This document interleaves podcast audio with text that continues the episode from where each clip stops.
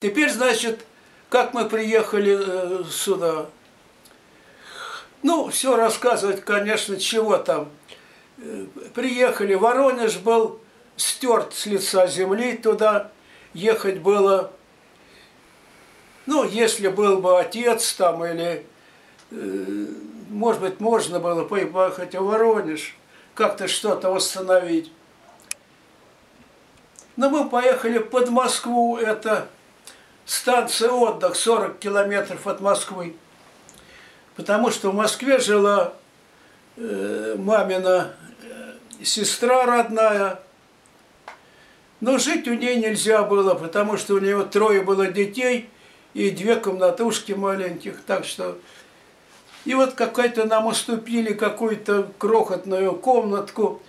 В ней было 12 метров Два метра занимала печка посередине комнаты. И нас, и нас, раз, два, три, пять человек, да,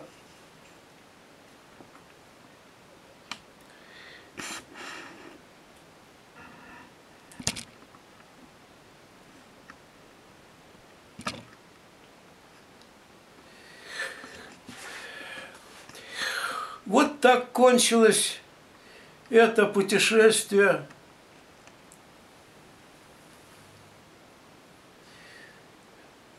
Ну, дальше рассказывать не очень интересно, я не буду. Почему? Ну, что я... Ну, хорошо, если надо, я... Это...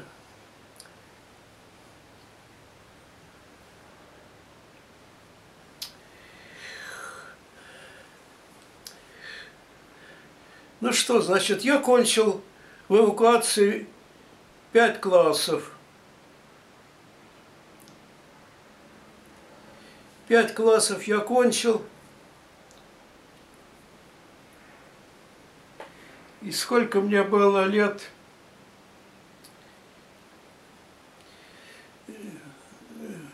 Лет 12, наверное.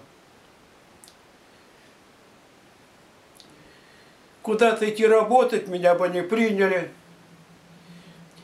Ну, помыторствовал, потому что в школах почему-то не было места, и я в какую-то все-таки школу поступил. Ну, как и что, это не очень интересно. Ехать нужно было до школы, до Раменского, три остановки на электричке. Помню только один эпизодик. Чего-то я сел ехал туда на электричке, обратно на электричке. Две остановки, но пешком было далеко, километров 7-8, так что надо было ехать на электричке. Помню, я зашел в вагон,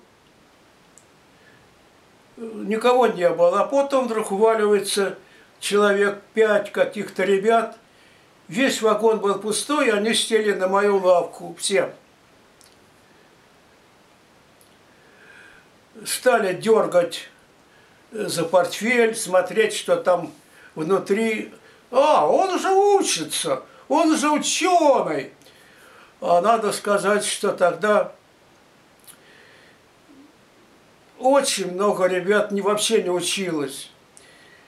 Отцы еще с фронта не пришли, а пришли то очень немногие и ребята ходили или хулиганили, или даже, или даже так грабили проходящих, и идти до дома, у меня от станции там было идти метров 300, но я шел, э, скрываясь за деревьями, потому что они стояли везде. Если ты к ним попался, то ну, и набьют тебя как следует, и что-то снимут последние разваленные ботиночки мои.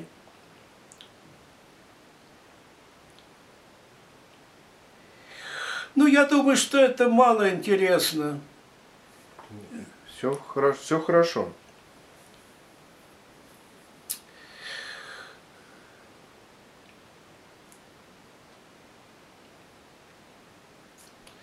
А чем кончилась эта история? Чем кончилась эта история в электричке? С электричкой кончилась э, печально, но не очень. Можно сказать даже, что очень хорошо. Они схватили меня, все посидели так, делали вид, что они меня вообще не замечают. Потом схватили мой э, единственный рваный, правда, портфелишко, схватили меня за шиворот. Ну, я бы мог бы с ними, конечно, я бы не такой уж слабый был. Но их было человек пять, а я один. И все они были старше меня. Они потащили меня к выходу, подождали, пока тронется поезд, скинули меня, э, просто открыли дверь и выкинули из вагона, а потом швырнули и мой портфелик, который весь разлетелся. Ну, я ударился башкой, потом у меня несколько лет все время шло, из носа кровь шла, потому что нос мой был в лепешку разбит, и он никак не залечивался. Ну, спасибо и на этом, я им очень благодарен. И сейчас вот, если они еще живы, э, может быть, по воздуху как-то передаю благодарность, что они меня не, не добили до конца, и портфелик не отняли, ну, кинули в, в идущий поезд. Ну, стукнулся довольно здорово. Ну, спасибо им. Так вы еще об поезд об другой стукнулись? А? Вы стукнулись об землю или об другой поезд? Об землю. Там расстояние было большое. Ну, хорошо, что не рельсы. Там рельсы, я чуть-чуть на рельсы не упал. Там еще шли рельсы. Это я хорошо помню, и у меня никакой к ним злобы нету. Ну, вот чего-то... Они явно, конечно, плевали на учебу. Отцы их или убиты, или где-то застряли. Ну вот, э, когда война кончилась, это было массовое явление. И я до станции шел, если вечером, скрываясь за деревьями, потому что они стояли очень часто, угу. и грабили, и били. Вы знаете, жизнь была прекрасная. Я хорошо помню, хорошо помню, что э, уже снег шел, но почему-то сирень была еще не опалая, зеленые листья на ней были. И отдых это такой, там зимой никто не жил, это для лета было в то время. Сейчас там, конечно, полно народу и летом, и зимой, а тогда только только летом жили, а зимой там никого не было. Ну вот от чего рассказывать? А дальше...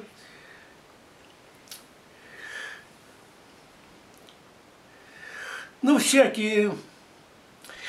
Э, ну, ну что, ну вот, надо было топить печку, не дров, не говоря об угле, там это смешно говорить. Ничего не было. И я ходил, где-то достал топорик такой, плохонький, перевязанный весь веревкой. И искал э, деревья, срубать было категорически нельзя, за это э, чуть не в тюрьму сажали. Поэтому я искал там, где есть эти срубы, пни, где торчали. И это бы все ничего, но топорик был очень плохонький.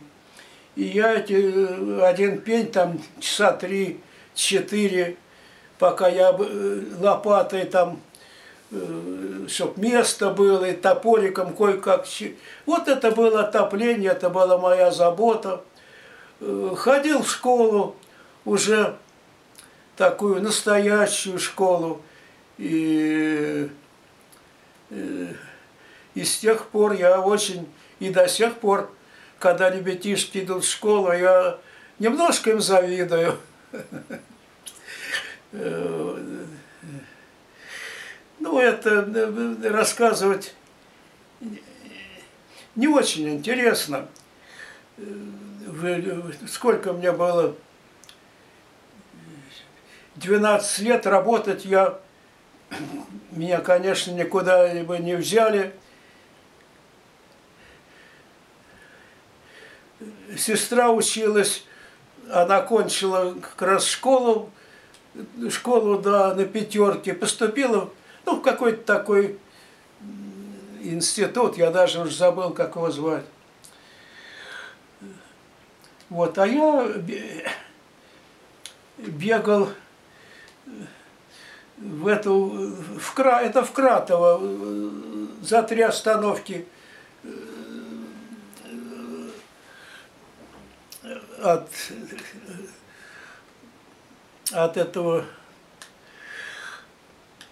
От отдыха? Да, да.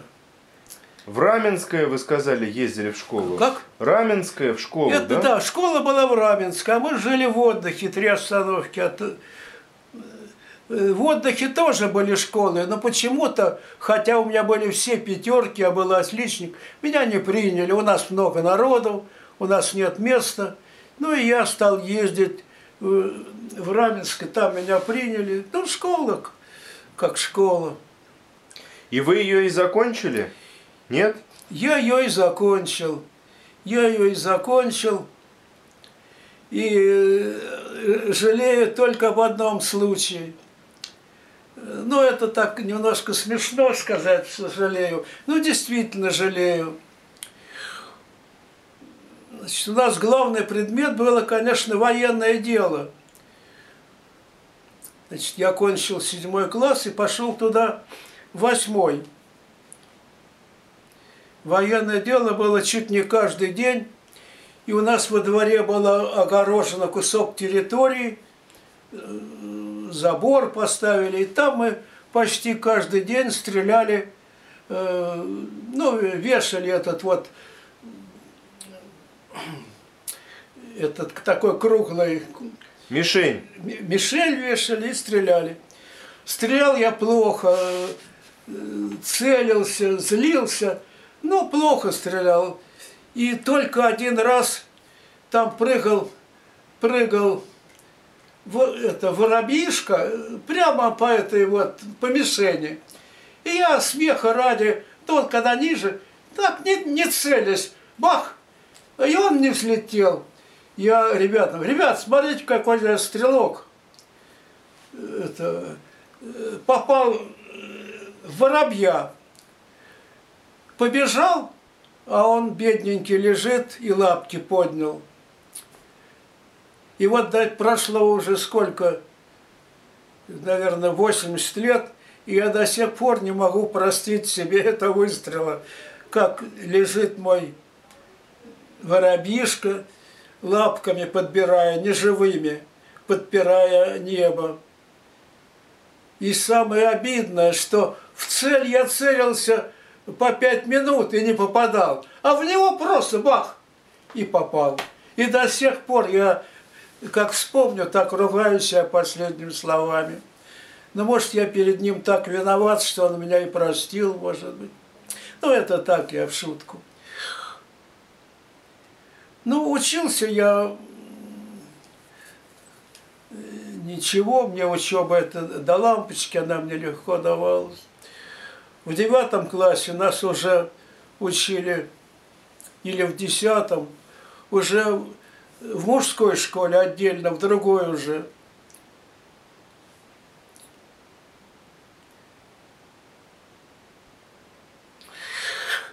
Учился я легко, мне это было до лампочки, я и не учил ничего.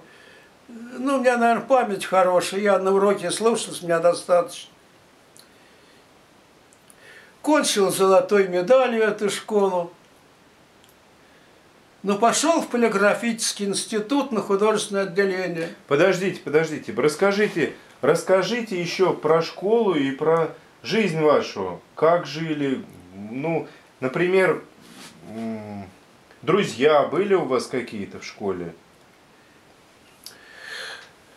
Вы знаете, это самый конец войны, уже, уже война даже кончилась, в следующем году ее уже не было.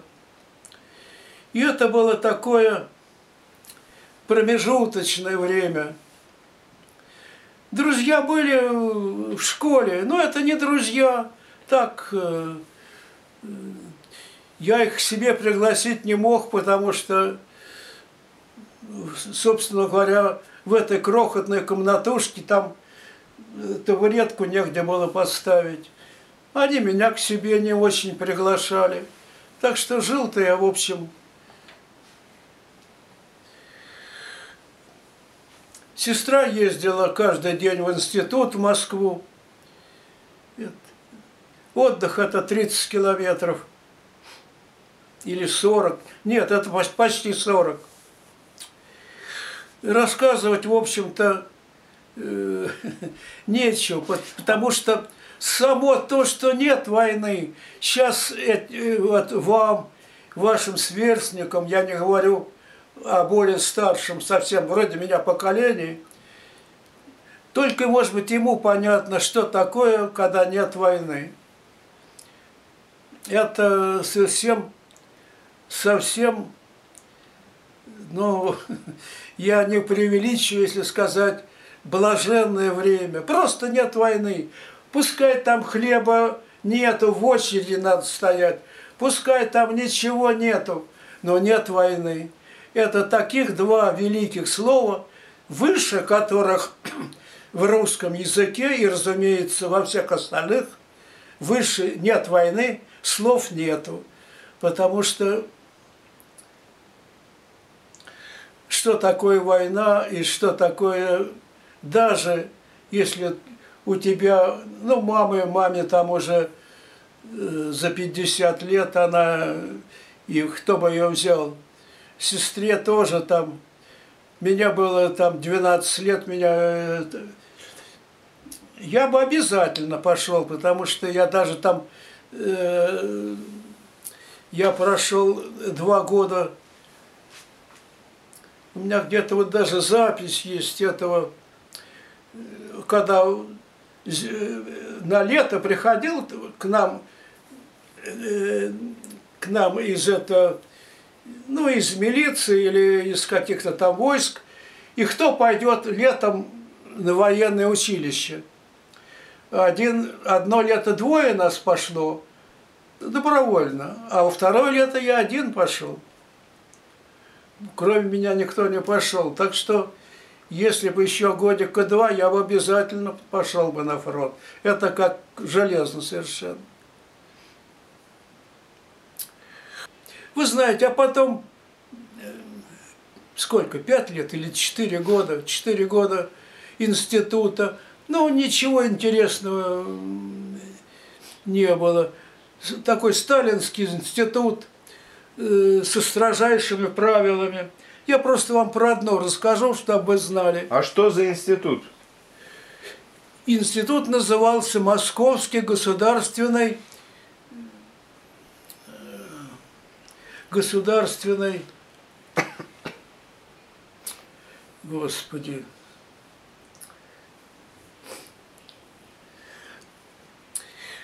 черт, тут голова совсем. Не полиграфический? Полиграфический, конечно, забыл слово. Полиграф институт. И там было художественное отделение, где готовили художников книги. А вы когда приехали в Москву, вот жили там э, на станции отдых, вы жили все время до поступления в институт? На станции отдых? Или куда-то переехали? Мы жили все, все время, когда я учился, мы жили на этой, в комнатушке на станции отдых. Хозяйка нас терпела, как только я кончил, мы выскочили, это уже другой разговор. Просто некуда было больше деваться. А куда вы выскочили? А выскочил я далеко, Э, сразу было, было распределение. А, когда уже после института? После института, ага, да. Все четыре года мы прожили здесь, и хозяйка э, не трогала меня. А скажите, вы занимались э, живописью, рисунком, когда вернулись из эвакуации в Москву, здесь, в Москве? Понимал, что? Занимались ли вы живописью или рисунком? Я не занимался ни живописью, ни рисунком. Я не держал за эти три или четыре года карандаша в руке. Во-первых, потому что не было желания, а главное, потому что не было карандаша и бумаги. Не было, ничего не было, абсолютно ничего не было. Тетрадочки были, но мне было жалко, их и так очень строго было по одной тетрадке, там два месяца давали. Ну, и я не рисовал, я ничего не хотел. А в Воронеже я рисовал. Я рисовал. И книжки у меня изрисованы, тетрадки. Но там я, там, понимаете, там другая жизнь. Там это не нужно до лампочки. Там ничего не нужно было. Там нужно было только как достать кусочек хлеба. Больше ничего. И когда я доставал, то я жил.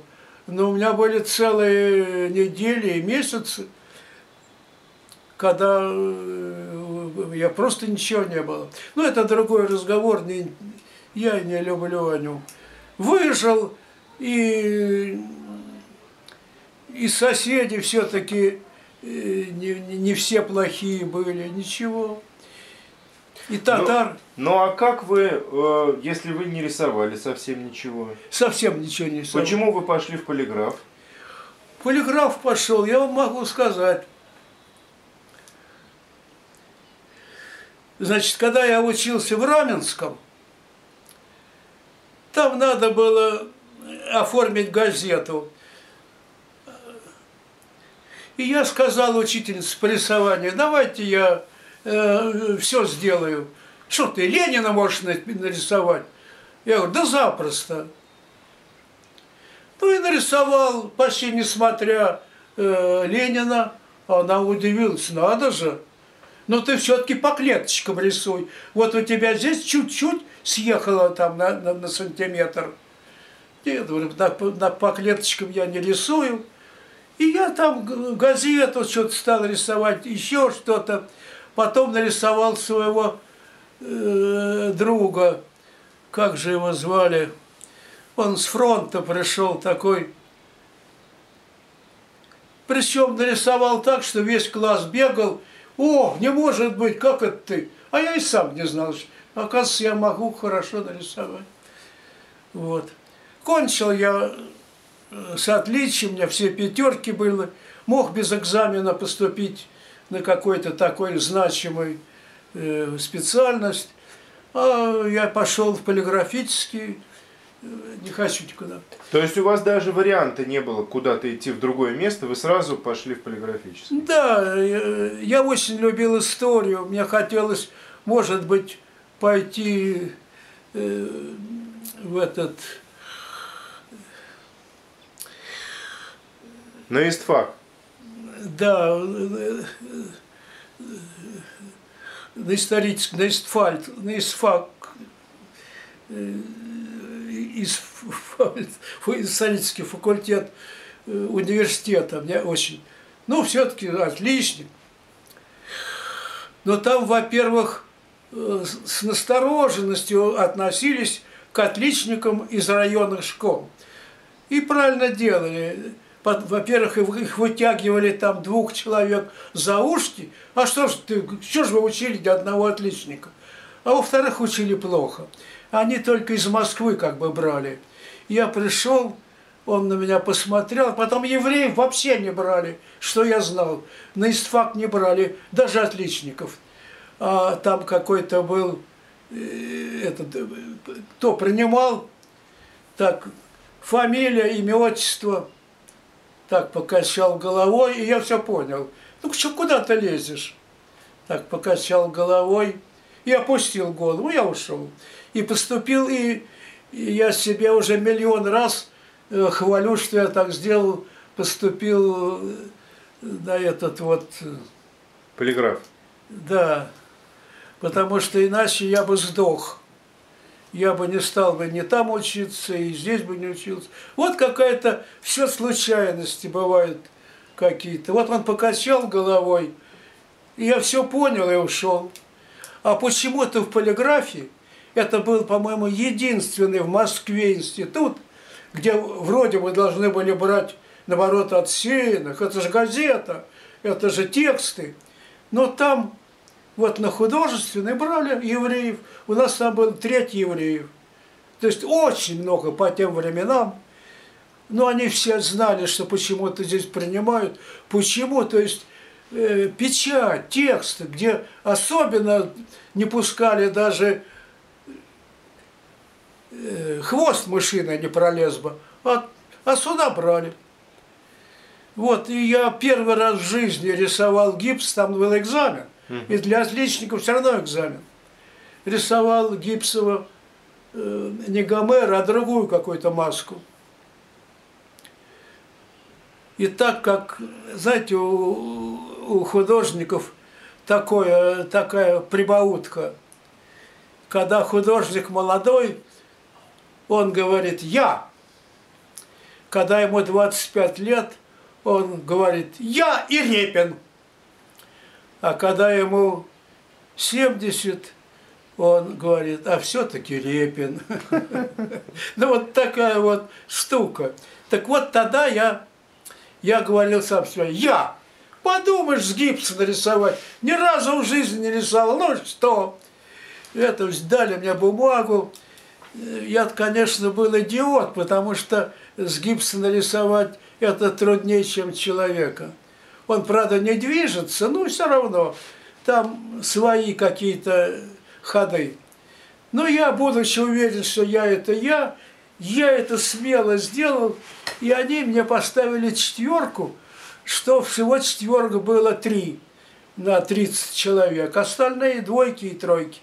А пятерок не было? А? А пятерок? Нет, была э, одна или две пятерки были, но это ребята, которые до войны их взяли, учились в этих э, в художественных или училищах, или в академии учились они. Так что это потом, если уже об этом договаривать, угу.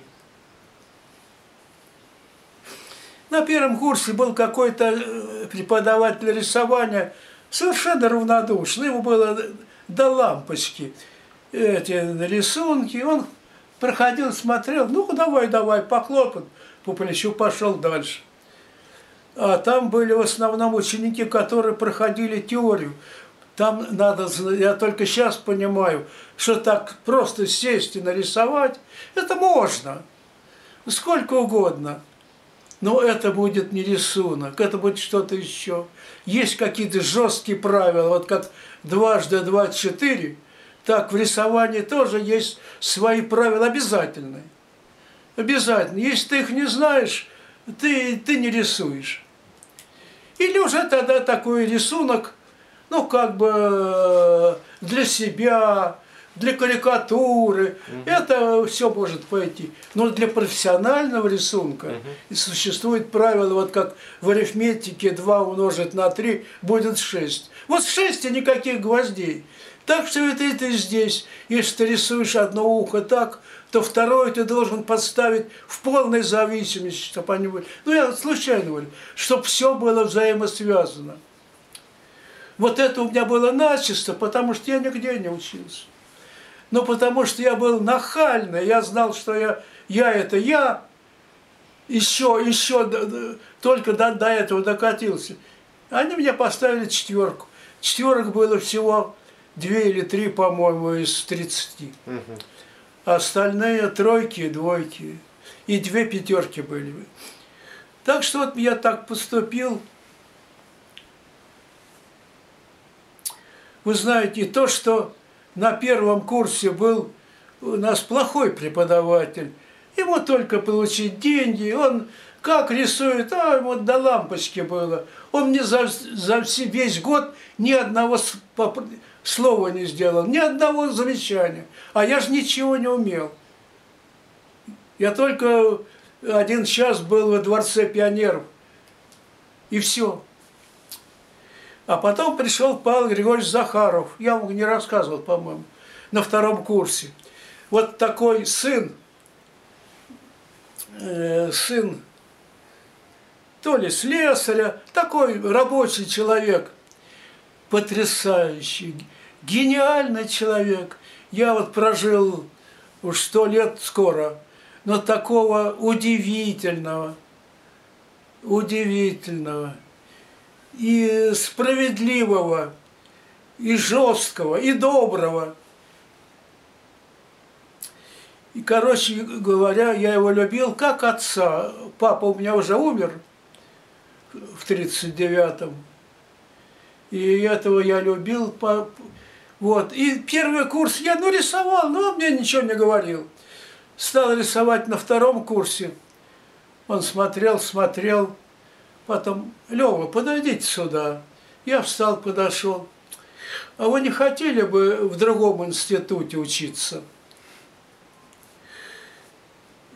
Я говорю, Павел Григорьевич, ну хорошо, дайте мне еще две недели. Да я же ничего, ничего, пожалуйста, пожалуйста, конечно. Вот.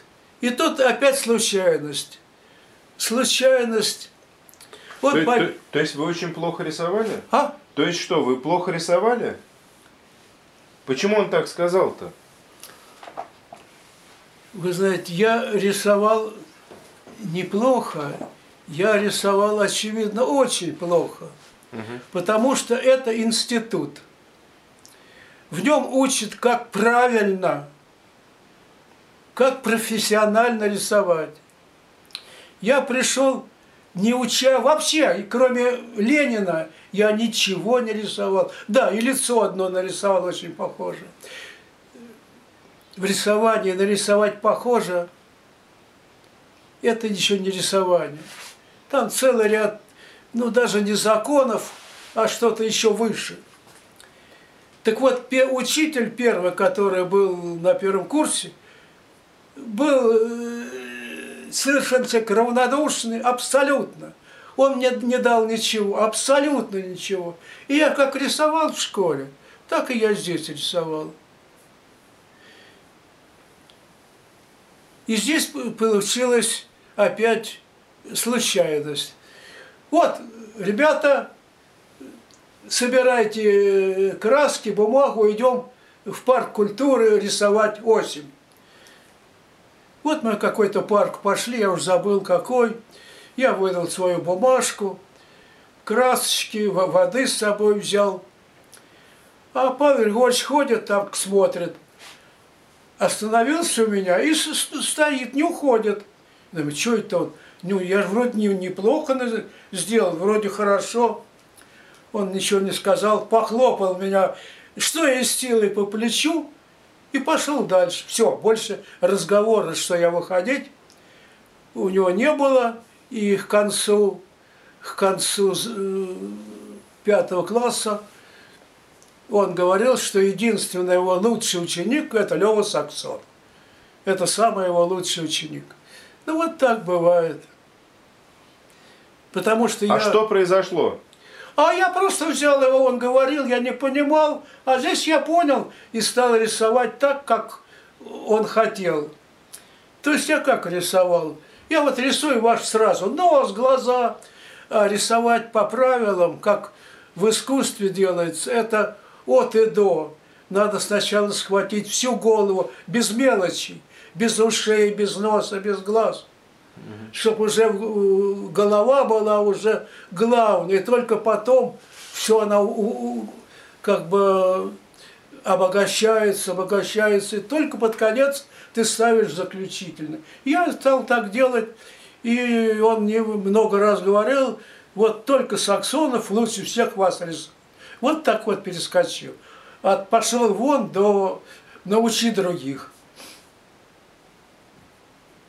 Ну, понимаете, жизнь очень трудная.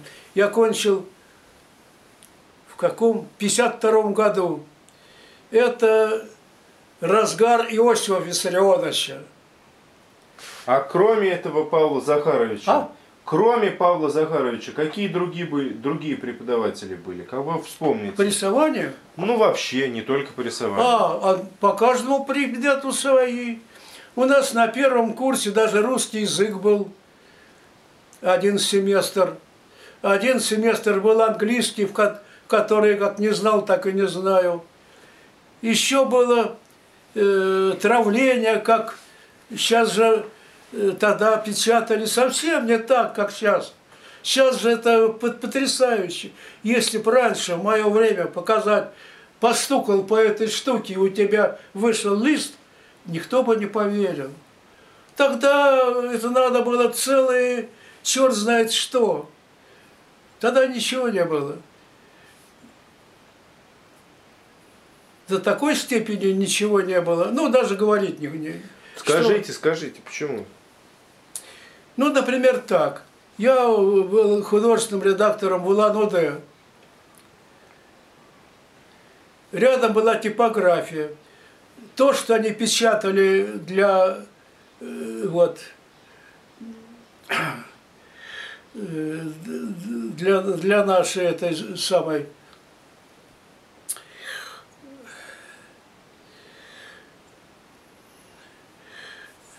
Газеты. Для, для художественной редакции я должен был подписывать каждый лист. Не каждый лист, вот они напечатали весь тираж. Я должен подписать, что у меня нет претензий. Они меня до, печ... до печатывания, они печатали один экземпляр, шли ко мне, я подписывался или не подписывал.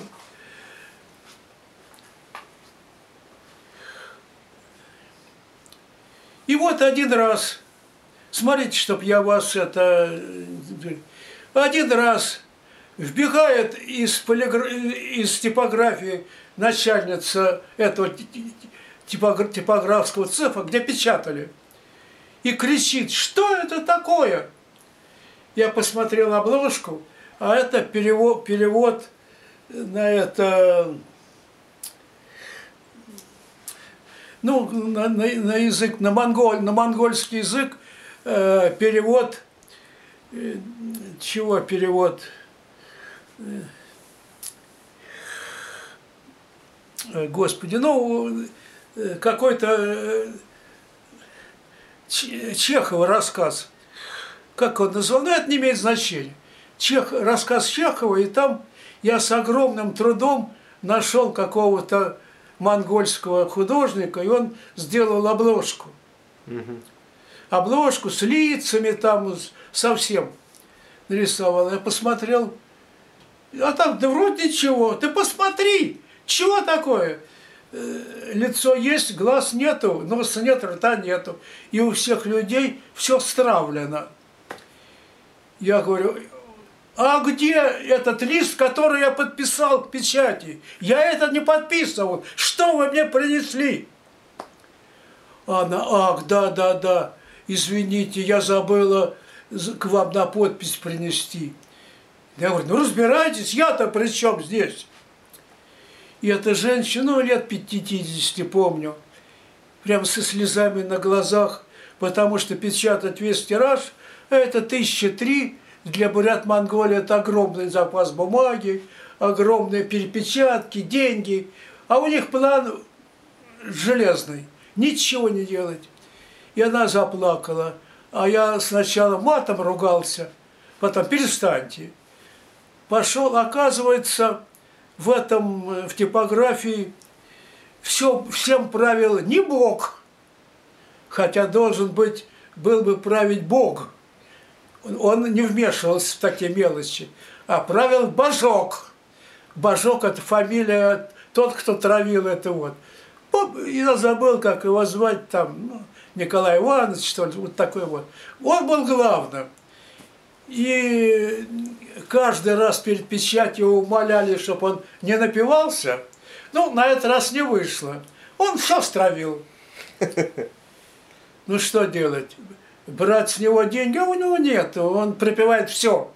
Какие у него с него деньги? Взять с этой бедной женщины – Зараза виновата. Как она без подписи это может? Ей пройти до меня, до полиграфа, пять минут было. Ну что, я ее матом отругал как следует. Ладно, успокойтесь, сделаем. И я месяца полтора не спал ни одну ночь, ходил ночью и от руки рисовал всю эту обложку. Глазки, носики. Что это была за обложка? Газета или Обложка что? цветная с рисунком, цветным рисун, рисунком, как я сказал Чехова. Степь. А? Степь. Какая? Э, какой-то книга Чехова или что? Это была книга э, Чехова. И на обложке был один большой рисунок, ага. который сделал художник примерно в пять красок. Ну, цветная. Так этот божок будучи в пьяном состоянии, раньше же как это, чтобы сделать, даже в газете напечатать, нужно было форму эту э, металлическую, из какого металла я забыл. Ну, в общем, нужно было форму и стравить ее в кислоте. И все газеты так печатались. Была большая, это называлась форма. Из алюминия форма. Из алюминия, наверное. Ну, неважно, еще я уже забыл. И вот ее травили. И это то, что сейчас делается, лучик упадет, тогда это было Э, надо было вытравить форму, потом накатать краской, или рукой, или машина была, вот газета мазала краску, и только потом эту форму, выпуклые с буквами, печатать на газету. Это было настолько небо и земля, что вот вы даже не знаете, что это такое. Не знаю.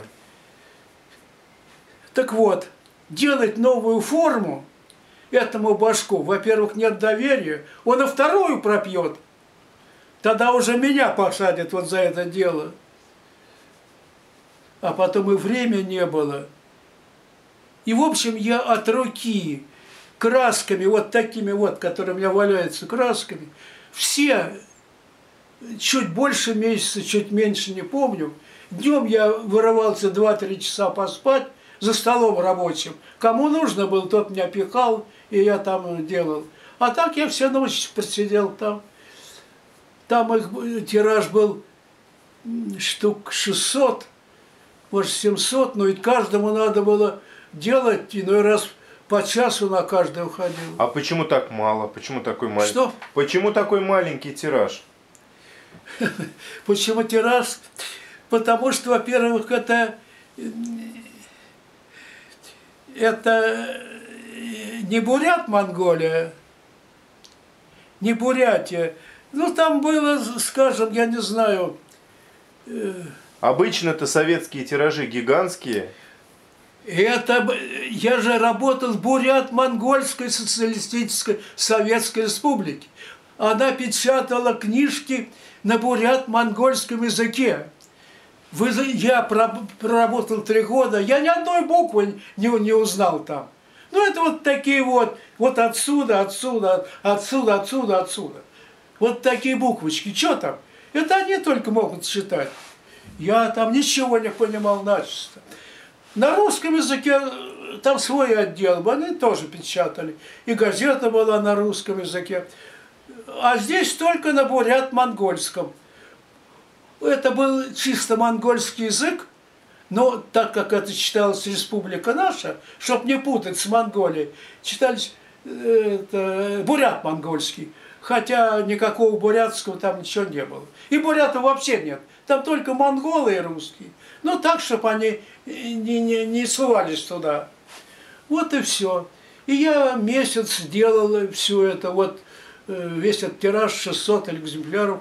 И на каждое уходило довольно много времени. Вот такие вот бывают. Ну, зато я, у меня совесть чиста женщина ничего не заплатила, это, э, а то я переживал бы, ей бы пришлось там, не знаю сколько, ну тысяч пять платить, откуда у ней такие деньги? Ну, в общем, такие вот петрушки. Ну, это вы уже рассказали историю после того, как вы закончили и вы туда поехали. А расскажите еще про институт, про полиграф. Расскажу я только, э, все рассказывать долго, расскажу только один случай. Чтобы по нему видно весь полиграф. Как-то до, до начала уроков парень принес э, пор, женский портрет, господи, как этого французского знаменитого художника, на А фамилия, на А? Кажется, как фами... из... или не, не важно. Такой. Ну вот, вот 50-х, 70-х э, годов 19 века. Назовите самого знаменитого, как его. И вот потрясающий женский портрет, вот такой у него есть. Можешь вспомнить. Вот так женщина подбородок и улыбается. Я до сих пор помню. Потрясающий. совершенно реалистический. Абсолютно. Даже наши эти вот сраные реалисты, они как реалисты подметки не годятся этому. У него все и глаз, и каждая ресничка, все кажется. И положил так, и мы, мы подошли, любуемся. Подошел один из наших, такой молчаливый человек, и тому, кто принес, говорит, убери, еще раз принесешь, вылетишь из института. Можете представить? Ничего буржуазного, ну портрет. Здесь надо ругаться пять минут матом. А что, Репин писал этих коммунистов, что ли? А остальные русские художники, кого э, там рисовали и писали? Почему, значит, их можно, а вот то, что это Делакруа, француз, ну он реалист. Нельзя. Выскочишь из института тут. Вот такое было время. И я еще расскажу два маленьких случая. Это интереснее, чем про меня. У меня был товарищ очень хороший на первом курсе. Угу. Леша Тукачев. Он пришел сразу, то есть не на втором, он пришел почему-то сразу на второй курс. И он рисовал совершенно потрясающе. Не знаю, может, где-то учился. Мы с ним были, это был мой единственный друг – и я часто провожал его. И он очень, ну, неважно. И вот его почему-то очень не взлюбила э, учительница марксизма-ленинизма. А это было главное, самое главное. Какое там рисование, какой там это. Самое главное, марксизм-ленинизм такая сухая женщина старая, когда-то, наверное, очень красивая, ровные черты лица, такое лицо. Так, Тукачев, отвечайте, когда был съезд там этой какой-то партии? Тукачев встал, говорил, говорил и замолчал. Она была ярая марксичка. Ну что, Тукачев, отвечать не хотите? Ну, спровоцировала человека. Ну, поставь двойку, ну, поставь тройку. А Тукачев был очень, знал себе цену. И как я только потом узнал, у него отец репрессированный. А эта сука, сука знала, очевидно, об этом. И он так спокойно, да, не хочу. Садитесь, двойка. На следующий день постановление бюро коммунистов, значит, института, исключить Тукачева из института. Представляете? Лучшего ученика, гордость нашей вообще этого класса. Ну, собрали это для, для вида собрания это нашего класса всего. 90% это ну, с фронта пришедшие. У меня против них, упаси Бог, ни, ни, ни малейшего нет, век не ругай. Так вышло, они там... Он не воевал, он мой был, это... Ему тоже было сколько мне, ну, на год, может, старше. Кто за то, чтобы исключить из института, значит, лес рук, и две женщины, одна потом, э, девушки, одна воздержалась, и одна в него была влюблена против.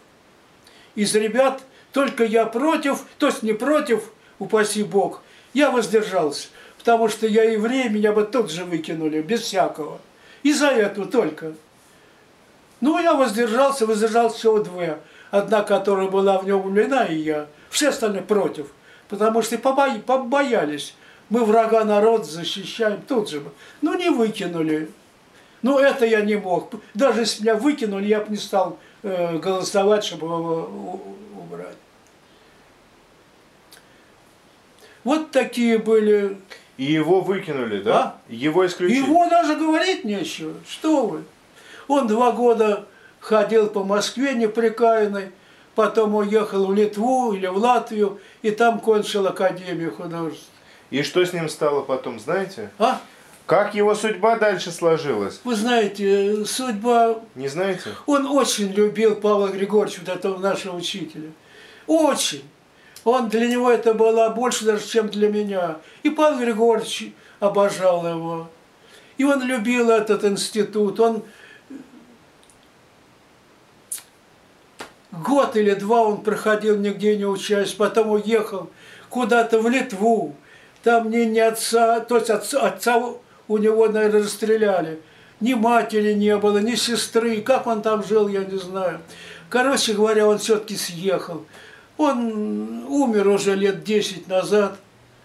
Ну, хороший художник, но такого э, невероятного в нем все спало. Чего-то так, такая не, судьба какая-то не очень. Что сделаешь? Это еще не самое худшее. Вот второй вариант этого. Значит, это марксистская, марксистская лениничка наша, как ее звать, я опять забыл, не знаю, чего-то рассказывала какой-то о чем-то. Потом кому там сказала, Иванов, расскажи своими словами. И про кого он говорил. И вот он, значит, начал. Ленин в своем великом труде, там тра-та-та, товарищ Ленин, товарищ Ленин в своем, это направит его, великом труде, там тра-та-та-та-та, садитесь. Ставлю вам тройку за то, что не то слово. Дальше э, это вызывает, кого же я знал, кого вызывает, забыл. Там, Трифонов. А у нас был такой Федоров, Федоров, по-моему, такой мальчишка, э, как и я, прямо со школы. У нас всего-то несколько человек было со школы, все были фронтовики. Кроме женщин, конечно. Он все время рисовал карикатуры. И уже в институте он был, э, такой был журнал «Крокодил». Он, я не знаю, сейчас издается или нет. Да вроде. Вот он там работал, в этом журнале, когда еще на третьем курсе или на втором в институте. Блистательный мастер был. Как вот. звали? А? А звали как его? Федоров. Юрка, по-моему, Юра Федоров. И он уже с третьего класса, там э, его были в крокодиле, а тогда на весь СССР был только один журнал такой. Других не было, только один. И он там работал. И вот она говорит там следующего, ну кого я сказал там, ну, пускай там, какая-то была сложная фамилия. Она, это, марксистка, вызывает следующего ученика, э, там, ну, пускай еврейская. Рафалович! А Федоров рисует, ну, в классе тишина у нее, ну, урок так, товарищ Рафалович. И все. Она, стоп! Федор встал. Выйти из, из класса. Вышла. Так, она, значит, написала требование исключить этого Юрку, как его я сказал, фамилию из института. Но тут ребята все проголосовали против, мы берем его на поруки и его оставили. Но просто я хочу сказать, что вы знали, какое это было э, счастливое времечко. Так вот. А Федорова этого Юрку очень жалко. Удивительный парень, удивительно талантливый, невероятно. И никакого распределения он не было с первого же, э, как только вышел он в крокодиле. И почему-то стал пить. Почему? От чего? И что, спился? Пил. Спился? Ему зашили, знаете, зашивают какой-то сосуд. Он не выдержал, напился и умер тут же. Так вот, ему всего было лет 25, не больше, 26.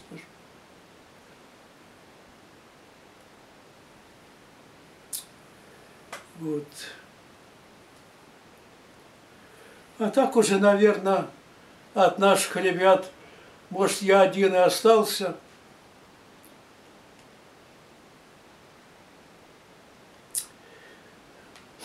Так, да ребят там почти не было, были только трое ребят, я еще двое из школы. Только девчонки были и фронтовики. Уж никого, наверное, не осталось. Ну вот, ну давайте что-нибудь еще или хватит, может быть.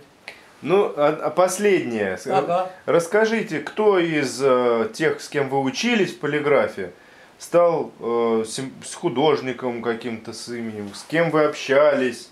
Вот расскажите про соучеников.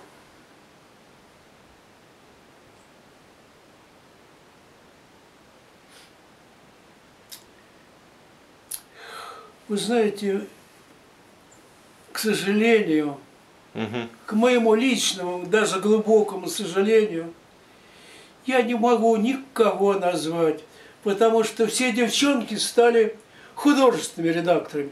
Мы нас не учили быть это просто э, просто там какие или э, редакторами, а учили быть художественными редакторами, чтобы мы сидели э, ну, в издательстве и проверяли рисунки, как это нарисовано, там как что. Вот. И таких почему-то как-то все расползлись. Там, где была работа, туда и поступали. И художественными редакторами, где нужно было, и художниками, которые умели получше рисовать. И к моему большому огорчению – Вот я знал каких-то женщин, хотел сказать девушек, уже какие там девушки, под, по 90 лишнего лет. Я уже никого не знаю. Они мне никто не звонят уже давно. А потом я же уехал на три года. Они здесь все общались. А Саксонов был, его и нету. И они, когда я приехал, они про меня и забыли давно. Вот именно поэтому я очень почти никого не... Когда приехал, они уже по своим разбежались с Нором. И я так... А сейчас уже, наверное, никого не осталось вообще. Может быть, каких-то девчонки остались, они более живучие. Ну, я не знаю, кто. Они не звонят, и я не звоню. А потом у них свое дело, они или редакторы, то есть это такое внутри издательства. А я к этому не отношусь, поэтому я и, не, и плохо знаю очень. Кто-то еще жив, наверное. Понятно. Ой, ну я вас, наверное, замучил. Нет, ну как, как хотите. Давайте прервемся сегодня. Давайте. Ну, давайте так. Если чего-нибудь, как я думаю, может, еще придете ко мне, Да. а я что-нибудь приготовлю тогда.